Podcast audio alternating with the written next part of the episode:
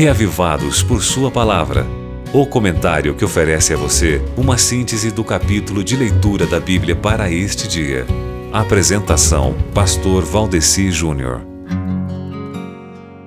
O capítulo bíblico de hoje tem ensinamentos fantásticos para a gente sobre essa vida, sobre depois dessa vida e sobre os pontos mais essenciais do sentido eterno da nossa vida. Por exemplo, sobre essa vida em conexão com a vida futura. Se existisse inferno atualmente, um lugar onde é, para onde as pessoas más já estivessem indo assim que elas morressem, nós precisaríamos riscar da Bíblia o verso 7 do capítulo 12 de Eclesiastes sobre o ser humano ao morrer.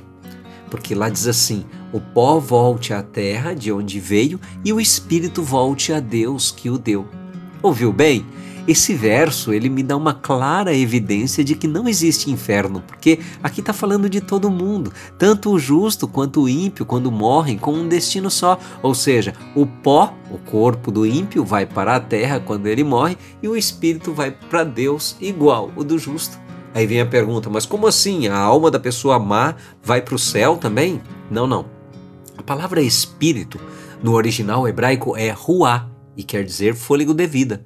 Quando alguém morre, o corpo apodrece e o vento de sua respiração, o fôlego, volta para a atmosfera que pertence a Deus. É isso, entendeu? Fácil, né?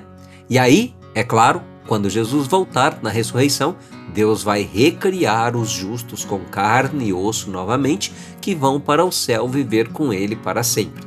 Então, amigo, essa é a nossa esperança, a ressurreição. E como Eclesiastes termina, se nós aceitarmos a bondade de Deus enquanto estamos vivendo nessa vida aqui, nosso destino, quando nós ressuscitarmos, será um destino bom. Isso é o que eu desejo para você. E para concluir, acho que é válido trazer o um ensino de Eclesiastes 12 aqui sobre o sentido eterno da nossa vida, que diz bem assim, ó.